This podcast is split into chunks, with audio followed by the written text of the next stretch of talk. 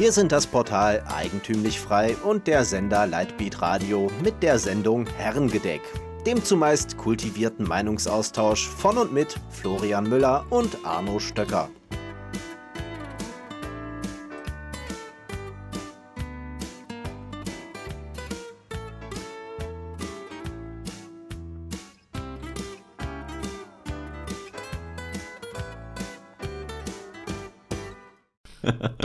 Hallo und herzlich willkommen hier am Dresen beim Herrengedeck, dem Unterhaltungs- und Gesprächsformat von Eigentümlich Frei. Hallo Florian. Hallo Arno. Lieber Florian, wie geht es dir? Etwas besser wieder. Ich war leicht krank oder mittelschwer krank die letzte Woche. Hatte mir einen vermutlich grippalen Infekt eingefangen, ähm, der aber ein bisschen heftiger war als normalerweise. Hattest du Kontakt zu äh, chinesischer zu Bevölkerung? nee, hatte ich nicht, aber die sollen ja auch sehr indirekt schon ihre Viren verteilen. Ähm, nein, nichts gegen Asiaten. Ich habe jetzt gehört, dass Asiaten tatsächlich angefeindet werden, seit der Corona-Sache in Medien ist. Fand ich ganz lustig. Also, wenn es dann ans Überleben geht, dann ist es dann vorbei mit Multikulti. Ähm, nee, ich hatte keinen Kontakt, aber man kann es ja auch trotzdem irgendwie einfangen. Ähm, ich gehe nicht davon aus, dass ich den Coronavirus hatte, aber die Symptome haben alle gepasst. Das fand ich schon mal grundsätzlich ziemlich lustig, weil ich habe dann so ein bisschen rumgegoogelt und nachgeschaut und dann kam halt eben, ja, okay, äh, also neun von zehn Sachen haben dann irgendwie gestimmt. Und ich war kurz davor, zum Arzt zu gehen, aber jetzt nicht wegen Corona, sondern weil es mir wirklich nicht so prickelnd ging. Hab mich dann aber nicht getraut, weil sonst ist irgendein überambitionierter Arzt und der lässt einen dann nicht mehr raus. ja, äh, die äh, Volksgesundheit muss bewahrt werden. Ja. Und deshalb musst du irgendwie dann in Quarantäne gesteckt werden. Wobei ja selbst die China-Urlauber nicht in Quarantäne gesteckt wurden, ne? Da haben sich auch ein paar Leute drüber aufgeregt. Oder die wurden ja dann eingeflogen. Ja, aber ich glaube, die tatsächlich aus der Stadt da, aus Wuhan äh, gekommen sind, ja. die sind tatsächlich in Quarantäne gelandet. Aber okay. die normalen, also die da nicht aus den ähm, heißen Gebieten kommen, nicht sind. Wobei ich auch sagen muss, ich finde diese Geschichten, dass da irgendwie ähm, Chinesen oder Asiaten angefeindet werden, ich glaube, so ein bisschen übertrieben. Äh, die da in den Medien jetzt gerade rumlaufen, von wegen, da ist halt irgendein mhm. Kind, was, naja, vor zwei Wochen hat es noch Angst vor dem Klimawandel und jetzt hat es Angst vor Chinesen und dann wird es irgendwie in der Presse aufgebauscht. Ja. Ich kann mir jetzt einfach nicht vorstellen, dass der normale Mensch irgendwie jetzt denkt. Ja, ne, nicht angefeindet so, aber dass er halt sich dann wegsetzt oder so und der empfindliche Asiate interpretiert das als eher Verletzung. Vielleicht war es ja auch ein Japaner und ist sauer, weil er für einen Chinese gehalten wurde oder so. Ja, jetzt wollen wir aber nicht das Gerücht bringen, dass die alle gleich aussehen. ich kann die, glaube ich, unterscheiden mittlerweile ganz gut. Aber das stimmte, oder habe ich mir zumindest sagen lassen, dass Chinesen ja auch äh, nicht die Hand vor den Mund halten beim Husten und beim Niesten und so, ne? Von daher trifft es ja so fast die richtigen.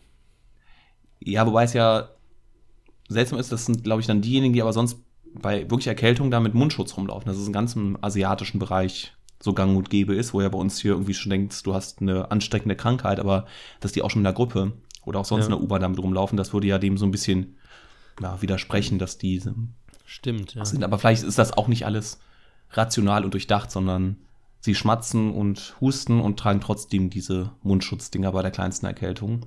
Und vielleicht sind das ja auch eigentlich die cleveren Leute, weil wir niesen uns in die Hand und dann tragen wir die Viren an der Hand in der Gegend rum. Oh ja. Ne, und geben den Leuten die Hände und ähm, betätigen die Klinken. Oh, habe ich ganz, ganz, ganz tolle Sache. Wusstest du, warum Türklinken früher aus Messing waren? Ja, natürlich. Ja, wusste ich nicht, weil die antibakteriell sind. Genau.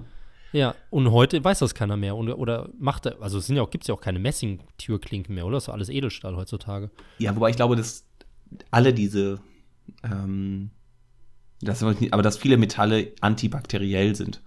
Und okay. dass da, also Holzkniffe oder sowas, Holztüren, die sind tatsächlich das Schlimmste und Glas, aber dass da ganz viel, was mit Metalle ist.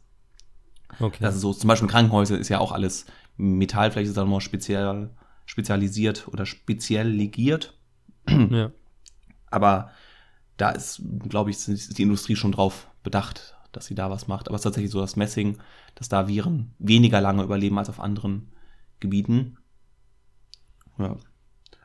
Passt auch schon zum ersten ja. Thema, lieber Fabian. Oh, Hast du Fabian gesagt? ich bin traumatisiert, weil ich immer von Leuten, die mir den Namen nicht wussten, wurde ich immer Fabian genannt.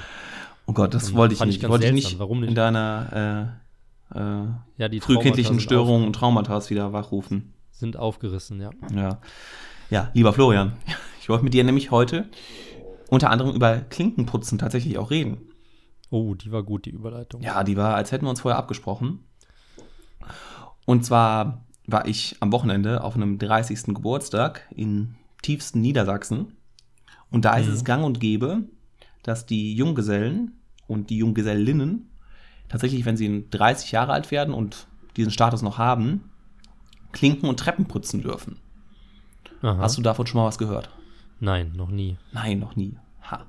Das ist ein Brauchtum. Ich habe mich ein bisschen was dann an dem Abend informieren lassen. Bei Männern ist normalerweise so, dass sie die Rathaustreppen fegen sollen. Das heißt, es wird meistens sind heutzutage Kronkorken, die dann in rauen Mengen über die, über die äh, Treppe geschüttet werden. Und wo dann ein Besen mit noch irgendwie drei, vier Borsten dran oder auch sonst mit sieben Gelenken, dass man damit eigentlich nicht richtig bürsten kann und fegen kann. Und dass das Ganze dann ein bisschen länger dauert, damit beschäftigt. Solange bis eine Jungfrau den Mann freiküsst. Man kann aber lange warten. Oder er tatsächlich äh, ja, anständig verlobt ist. Und das ja. gleiche gibt es dann, hat sich dann daraus auch entwickelt, dass es für Frauen das Klinkenputzen gibt. Das heißt, dass mhm. sie dann, ähm, früher war es wohl dann die Rathausklinke oder die Domklinke. Heutzutage werden die Klinken dann auf, ja, dann werden normale alte Klinken genommen und dann werden die speziell präpariert mit Schuhcreme, Zahnpasta, Senf, Kleister, was auch immer da einem einfällt. Und dann dürfen dann die Frauen, wenn sie 30 sind, die Klinken putzen. Ja. Und das dreht sich dann im Schaltjahr um. Das heißt, im Schaltjahr müssen die Frauen fegen und die Männer Klinken putzen. Ja, Moment, Moment mal, ist das ein fixes Datum oder ist es an deren Geburtstag oder wie? Das ist rund um deren Geburtstag, ja. Also rund um den okay. 30. Das kann man wohl, gerade diese Rathaustreppenfegerei, gibt es wohl Listen für, weil das ja, naja, in so einer Stadt mit ein paar hunderttausend Einwohnern werden ja mehrere Männer in der Woche 30. Mhm. Aber da kann man sich dann vorher anmelden und dann entsprechend das Ganze mit den ähm, Junggesellen in dem Alter noch machen. Ja. Ja, und ich habe mich so ein bisschen dazu informiert. Was meinst du, wie alt ist dieser Brauch? Hm, jetzt, jetzt will ich eine gute Schätzung abliefern. Ja. Ähm, ich sag 650 Jahre. Ja. Also laut Wikipedia und mehreren anderen Seiten, die, die ich äh, kontaktiert die habe. Natürlich auch sind wohl die ersten Aufzeichnungen davon aus dem späten 19. Jahrhundert. Das heißt, ist gar nicht so alt, ah. wie, wie, wir jetzt denken würden. Vielleicht waren sie länger schon, ja, wurde es länger schon gemacht, aber es wurde zum ersten Mal erwähnt, ähm, 1890 oder so. Ja. Und es war tatsächlich auf Bremen beschränkt, also aus Bremen kam es her, hat sich dann ausgebreitet. Und es hat sich jetzt erst seit den 2000ern tatsächlich auch dann nach äh, Südniedersachsen, ein bisschen nach Bielefeld, also ich habe es in Bielefeld auch schon gesehen, dass ja NRW ist. Ja ausgebreitet und es ist jetzt sogar so, dass es bis nach Großbritannien sich ausgebreitet hat und äh, laut Wikipedia auch in Barcelona veranstaltet wird. Aber es ist so ein Brauch, der ja eigentlich recht alt wirkt, erst relativ mhm. neu dazugekommen ist. Ja, eigentlich sehr. Also die, die Bestrafung in Anführungszeichen von Junggesellen, die ist ja schon tausende Jahre alt. Ne? Ja. Und es ist wohl aus Bremen gekommen, aus der, ähm, aus der Hanse, also als Bremen noch eine Hansestadt war. Mhm. Es zählt auch als sogenannte Hänselstrafe. Ach, Hänsel dann von Hanse oder was? Genau. Und Aha. das, aber Hänseln war früher etwas, ja, um in die Gemeinschaft der Hanse aufgenommen zu werden. Also man musste dann der örtlichen Kammer oder Gemeinschaft Bier ausgeben oder andere Mü äh, Riten machen, was auch immer, Mutproben da machen. Und dieses Mobbing diesen Charakter, das hat das Hänseln erst nachträglich bekommen. Also früher war Hänseln, wenn man sich in die Gemeinschaft aufgenommen wurde und das aber Hänseln, das, das Ärgern ist heute erst dazu gekommen. Aber das ist dann schon, wo unser Hänseln als Begriff auch herkommt von der Hanse. Genau, also laut Wikipedia. laut Wikipedia und anderen Quellen. genau. Ja, das ist wirklich interessant. Warum denkst du denn, dass, äh, dass so ein, also dass generell ein Brauch wieder Schwung aufnimmt und dann auch noch so ein neuer Brauch? Also ist ja schon bemerkenswert irgendwie.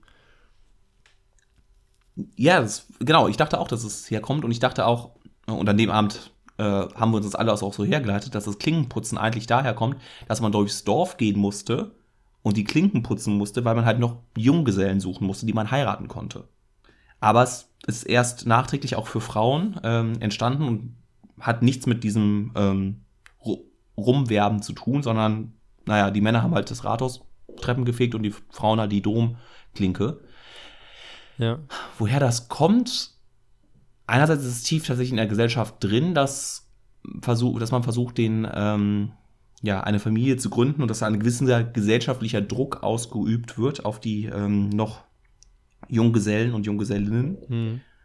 Aber warum das jetzt neu dazukommt, vielleicht ist es so eine Art, auch jetzt, ja, Partyspaß geworden. Ähnlich wie ja auch die, ähm, hier, wie heißt es? Junggesellenabschied ist, der ja auch hm. immer größer und immer nerviger wird. Gerade hier in Köln hast du das am Wochenende im Sommer, kommst du nicht drum herum, ohne in 20 blöde Bauchläden zu laufen. Ja, die, die gesamte Trierer Umgebung fährt ja immer nach Köln, dann zu euch. Ja, und die ganze Eifel auch. Ja. Vielleicht ist das mittlerweile auch so als, ja, als Gag einfach dazugekommen. Und ja, das könnte ich mir auch vorstellen. Das, das so zu machen. Gerade, dass sich das irgendwie auch ausbreitet und jetzt nach Großbritannien drüber schwappt, die ja auch mit der Hanse nicht allzu viel zu tun hatten. Mhm.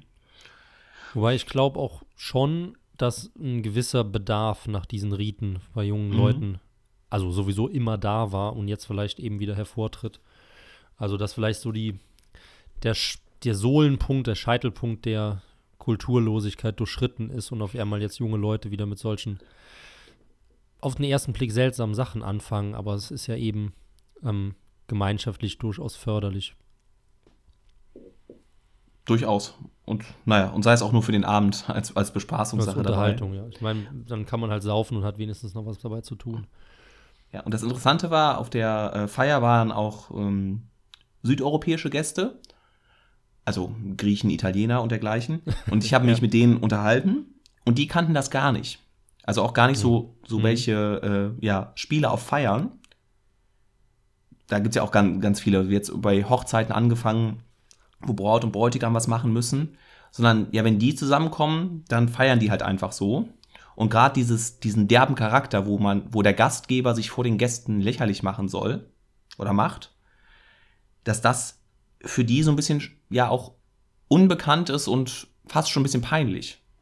Also da würde niemals auf die Idee ja. kommen, dass der Gastgeber sich vor seinen Gästen der, Lächerlich der Lächerlichkeit preisgeben soll, hm. sondern es ist was, was ist, was scheinbar was sehr Deutsches ist.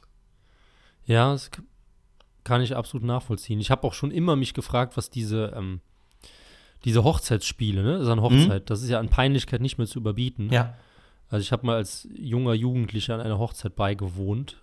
Oh mein Gott, habe ich mich geschämt, nur dass ich da im gleichen Raum drin war, was die Leute da alles gemacht haben. Ja, aber dieses bloßstellen, das stimmt. Ich, ich, finde ich interessant, dass es nicht scheinbar nicht in allen Kulturen ist. Das würde mich auch interessieren, warum das so ist ähm, und warum es halt in anderen Ländern nicht so ist. Auf jeden Fall ein deutsches Ding auch, würde ich sagen, ja. Ja, ich würde jetzt nicht von Selbsthass davon ausgehen, aber so ein bisschen schwingt ja so ein bisschen was mit, dass man dem Gastgeber auch mal eins auswischen will. Ja, genau. Wobei der ja eigentlich aber die ganze Feier ja finanziert und die Leute auch einlädt. Also ich kann es mir echt. Mir ist es auch schon bei einem anderen Geburtstag aufgefallen, wo man dann sich ja hier irgendwie, der wird gefüttert und muss in irgendwelche komischen Kostüme rein und mhm. die gleichen mehr machen. Was soll das? Ja, keine Ahnung, Selbstdemütigung, aber das glaube ich schon, dass es zumindest älter als 1945, von daher vielleicht tiefer ja, ja. in unserer Kultur verwurzelt als der alleinige Selbsthass der Moderne. Ja, vielleicht sogar im Christentum mit drin, da kann man jetzt ganz viel spekulieren. Auf jeden Fall finde ich es ja. ja. sehr interessant, dass es da diese, diese Spiele gibt, die, wo der Gastgeber lächerlich gemacht wird. Ja, ja. Und ähm, ja, dann war natürlich auch noch äh, zufälligerweise eine äh, Studentin der Ethnologie dabei. Okay. Auch versucht, also darüber zu sprechen. Aber so, mit so welchen interessanten Dingen beschäftigen sich Ethnologen natürlich nicht, ne? Die mit irgendeinem anderen Quatsch, aber nicht mit so spannenden Fragen wie der äh, Feierspielerei äh, auf Deutsch. Ja gut, da müsste die Soziologen ja eigentlich fragen, ne? Die machen ja eher so gesellschaftlichen Käse. Wobei, ich habe ja auch Soziologie studiert im, im Beifach. Äh, es ist auch furchtbar langweilig, was da thematisiert wird. Also da ist jedes Herrengedeck von einer höheren soziologischen Qualität als die Standardvorlesungen, die da gehalten wurden. Oh, jetzt hast du den Anspruch aber hochgelegt. ja, es ist so. Das, das, war auch ein Grund, warum ich das schließlich dann auch studiert habe, weil es mich unvorstellbar interessiert, was zum einen Menschen zu diesem Handeln bringt und was halt eben auch diese Gruppe dann zum Handeln bringt. Mhm. Also was für Gruppendynamiken gibt es, das eben noch über eine kulturelle Basis. Warum machen es die einen, warum machen es die anderen nicht? Das ist so spannend und das ist so gering erforscht, aber dass die deutschen Unis da einen Beitrag zu leisten werden, das ist stark zu bezweifeln, zumindest nach meinen Erfahrungen. Und das ist ja auch so ein bisschen, ähm, wenn man sich jetzt die österreichische Schule anguckt, die sich ja mit Manche sagen, die Praxiologie gehört dazu, andere sagen wiederum, das ist, äh, gehört nicht dazu. Praxiologie, also die Lehre vom menschlichen Handeln, mhm. die sich ja auch eigentlich nur damit beschäftigt, wie handelt der Mensch. Also nicht warum ja. handelt er, nicht das Psychologische oder das Soziologische dabei, sondern nur wie. Also als Nutzenmaximierer versuchen, sein, was auch immer sein, sein Glück ist, dem nachzukommen und dafür Mittel einzusetzen unter Knappheit und unter zeitlichen Restriktionen.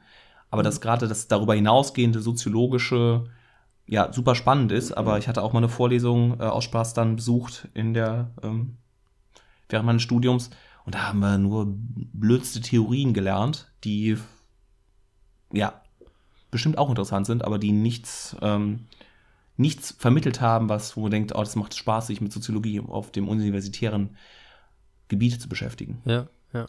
Was ja, ja eigentlich absolut. aber super spannend ist. Es ist super spannend. Und was mich dann noch so sehr genervt hat, dann ähm, diese Tendenz, gerade in Deutschland im 19. und dann auch noch im 20. Jahrhundert oder dann nochmal verstärkt im 20. Jahrhundert, dass der Brennpunkt der Betrachtung immer im Ausland war. Das heißt, du hast ganze Forschungstrupps mit Geldern ausgestattet, die sind dann in irgendwelche Buschländer reingegangen und haben sich dann mit Teleobjektiven auf die Lauer gelegt, um zu gucken, wie tanzt der Kannibale oder so und haben dann halt tausende Seiten verfasst über halt verschiedene menschliche Verhaltensweisen etc. Aber auf die Idee zu kommen, halt irgendwie mal vor der eigenen Haustür sich anzuschauen, warum irgendwelche seltsamen Leute halt Klinken putzen oder wie diese Bräuche entstanden sind oder was das auf sich hat. Das ist so vielschichtig. Ich weiß das von der Eifel auch, wo ich ja herstamme. Da gibt es alle paar Dörfer weiter, gibt es halt eine Abweichung vom Brauch. Und mhm. dann ist der, die Abweichung mal größer, dann ist sie kleiner, dann ist sie besser überliefert, dann ist sie schlechter überliefert.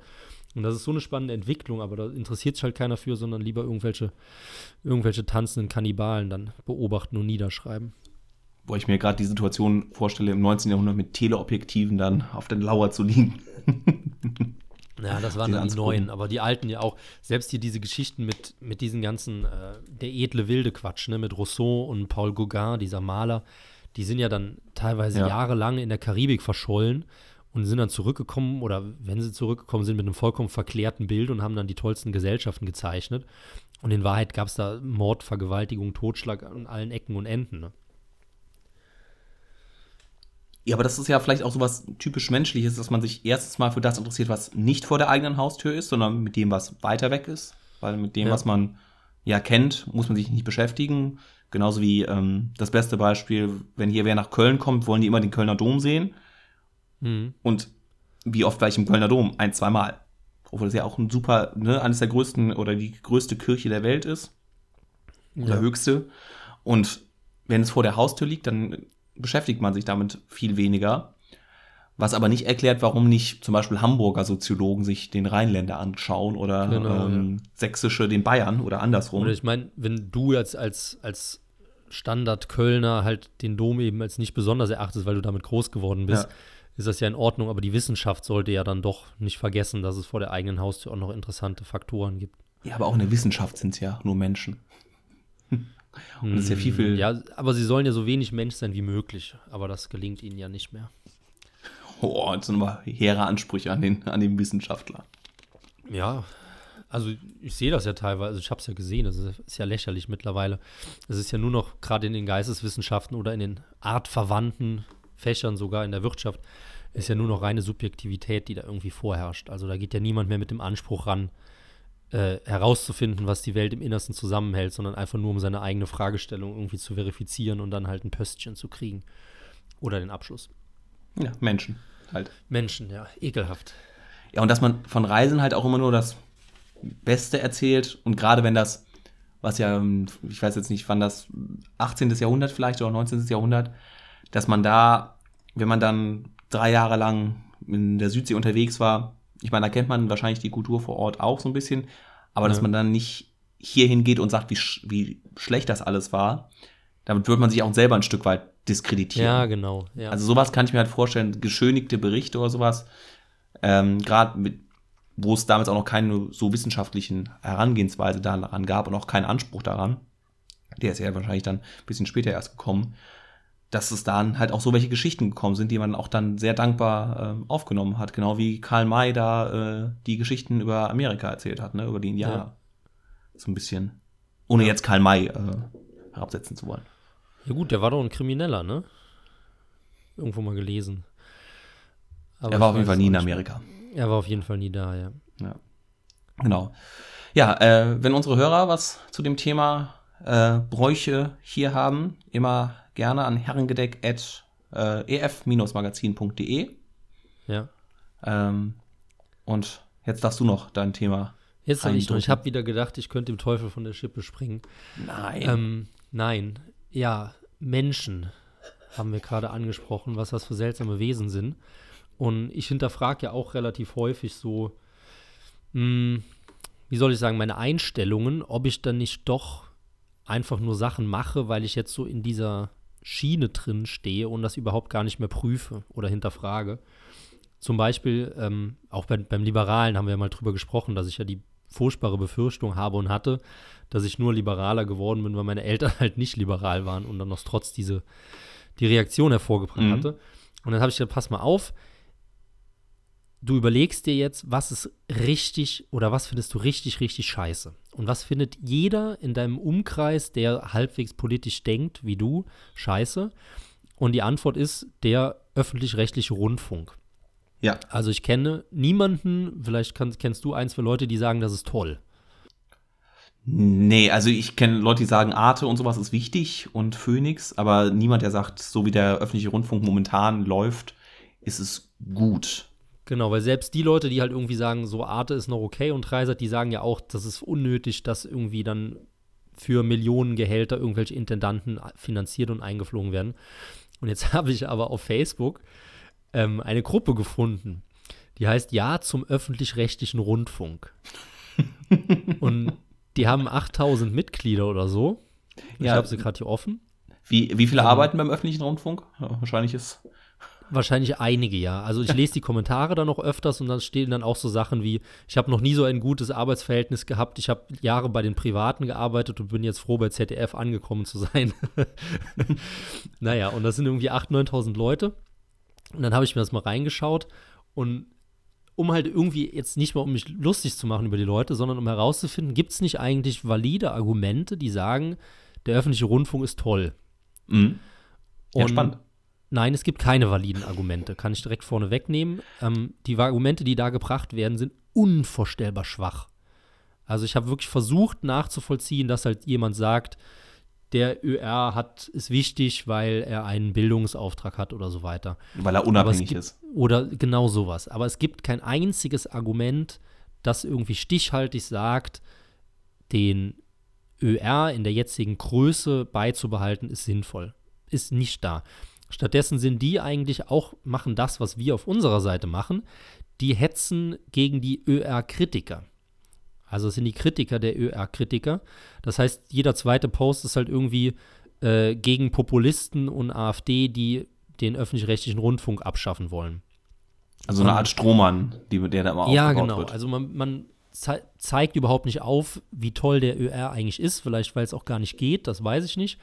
Ähm, aber sie zeigen dann, ja, war das Beste, was ich gelesen habe, war, ähm, die Populisten wollen den ÖR abschaffen, weil der ÖR sie kritisiert. Denn nur der ÖR macht eine saubere, neutrale und kritische Berichterstattung. So, Stimmt. aber dass er das Welt macht und FAZ ja haben noch nie kritisch über Rechtspopulisten. Genau, äh, ja. Und, aber das berichtet. ist ja auch die kritische Berichterstattung, ist ja über die Opposition.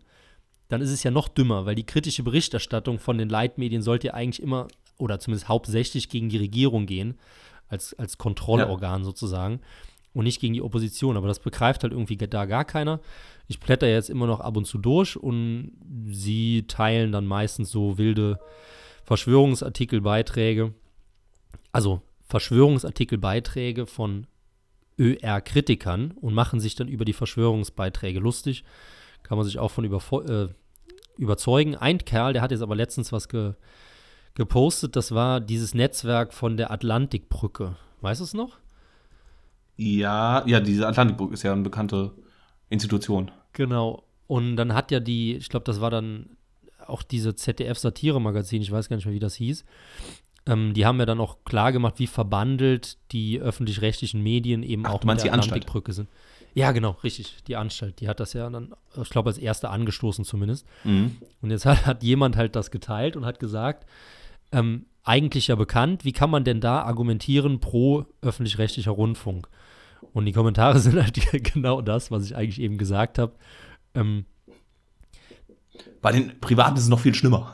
Na, so stumpf ist es dann doch nicht. Aber äh, hier gibt es Fakten über diese unseriöse Seite. Und dann hat er die Tagesschau, hat einen Faktencheck gemacht über diese Quelle. Und daran ziehen jetzt sich die Leute auf und sagen halt, die, der Ursprung der Quelle ist nicht seriös und deswegen ist das Problem kein Problem. Ja, aber wie gesagt, ich fand es interessant, mich mal da in so Parallelwelten reinzubegeben. Ähm, habe mir mehr erhofft, dass ich irgendwie den ÖR besser nachvollziehen könne, aber es hat nicht geklappt. Ja, das ist, glaube ich, in jeder Bewegung immer so, dass man den anderen tendenziell oder am leichtesten dadurch verunglimpfen kann, dass man ihm halt einfach unlautere Motive vorwirft oder ja, ja. was ganz an den Haaren herbeigezogen ist, von Brunnenvergifter über Rechtspopulisten, über äh, Medienhuren, was auch immer. Ja. Dass man da ähm, ja die andere Seite immer damit am leichtesten durch Beleidigungen äh, ja, kritisieren kann. Aber im Prinzip ist ja dieses Argument, der öffentliche Rundfunk ist unabhängig, ja, also da ist ja ein Stück weit was dran in der Theorie, aber dann muss man sich einfach nur zwei Minuten lang angucken, wer in den Aufsichtsräten sitzt mhm. Und ja. wie die Parteibücher sind. Und es gibt auch diese berühmte Sache, dass irgendwie 70 Prozent der äh, Journalisten ja äh, rot-grün wählen würden ja, dergleichen ja. mehr. Und das ist dann natürlich einfach durch die Empirie das Argument ähm, ja schwachsinnig ist. Ja, wobei diesen Artikel, da war dann, der wurde auch da gebracht, also dass mhm. die linksgrünen versifften Medienleute. Ähm, und dann hat dann auch wieder Tagesschau gegengesteuert und hat dann gesagt, das könnte man pauschal so gar nicht sagen, weil ähm, die Chefredakteure oder die Leute, die die Leitlinie machen, sind halt tendenziell immer konservativer als ihre Redakteure. So, und das ist ja grundsätzlich richtig, aber das, das hebelt ja jetzt nicht das Ursprungsargument aus. Weißt du? Und so wird dann halt wieder die ganze Zeit argumentiert.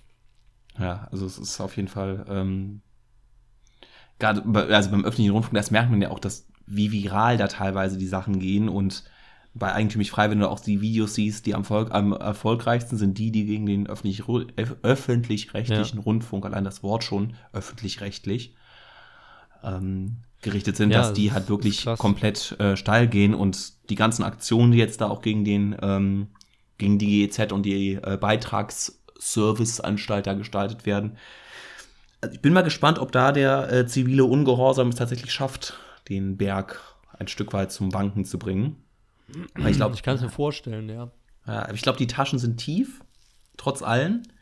Ja. Und dass man da irgendwas findet, aber es ist auf jeden Fall eine sehr ähm, ja, interessante Form des äh, zivilen Ungehorsams mal aus der vermeintlich eher konservativen Seite äh, zu sehen oder von der freiheitlichen Seite.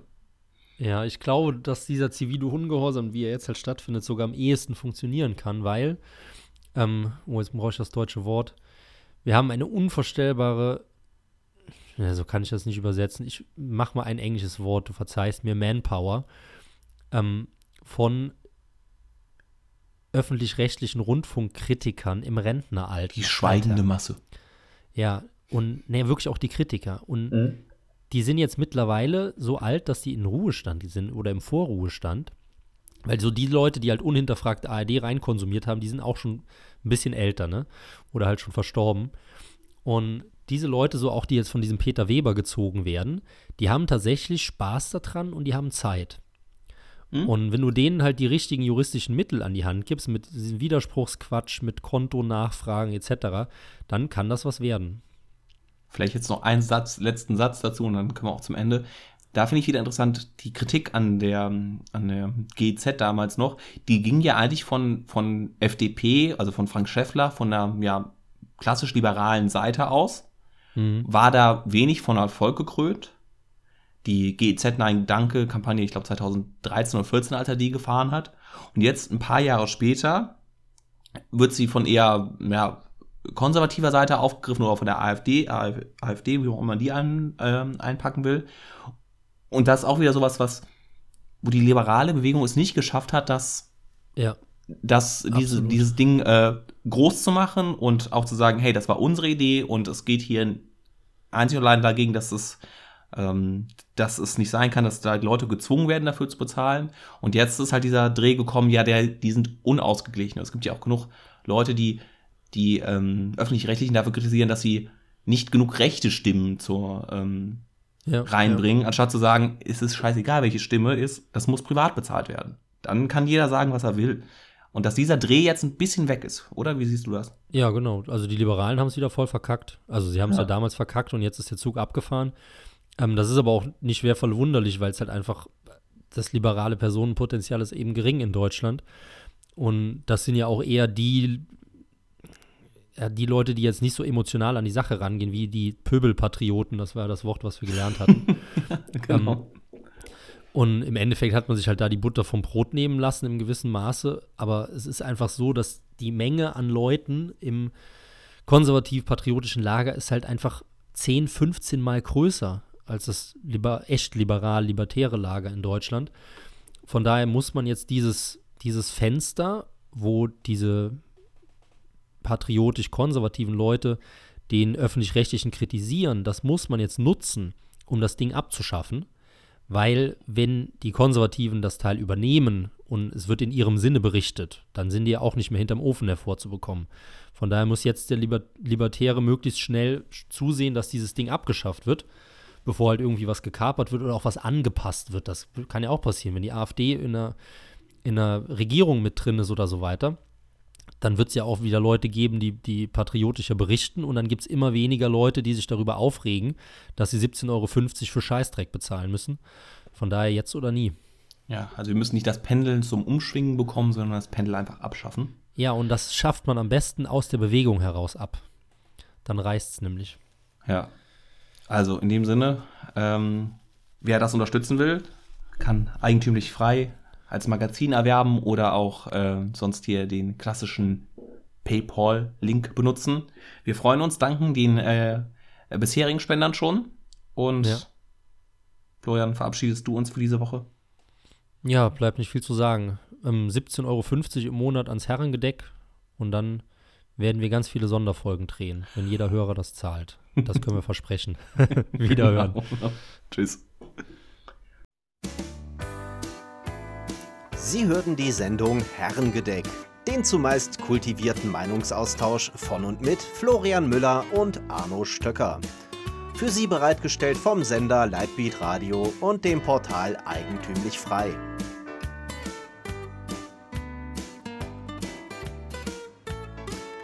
Bitte unterstützen Sie unsere alternative Medienarbeit durch eine Spende auf lightbeatradio.de oder durch ein Abonnement von Eigentümlich Frei über efmagazin.de. Helfen Sie uns, die frohe Botschaft auf vielen weiteren Podcasts zu verbreiten.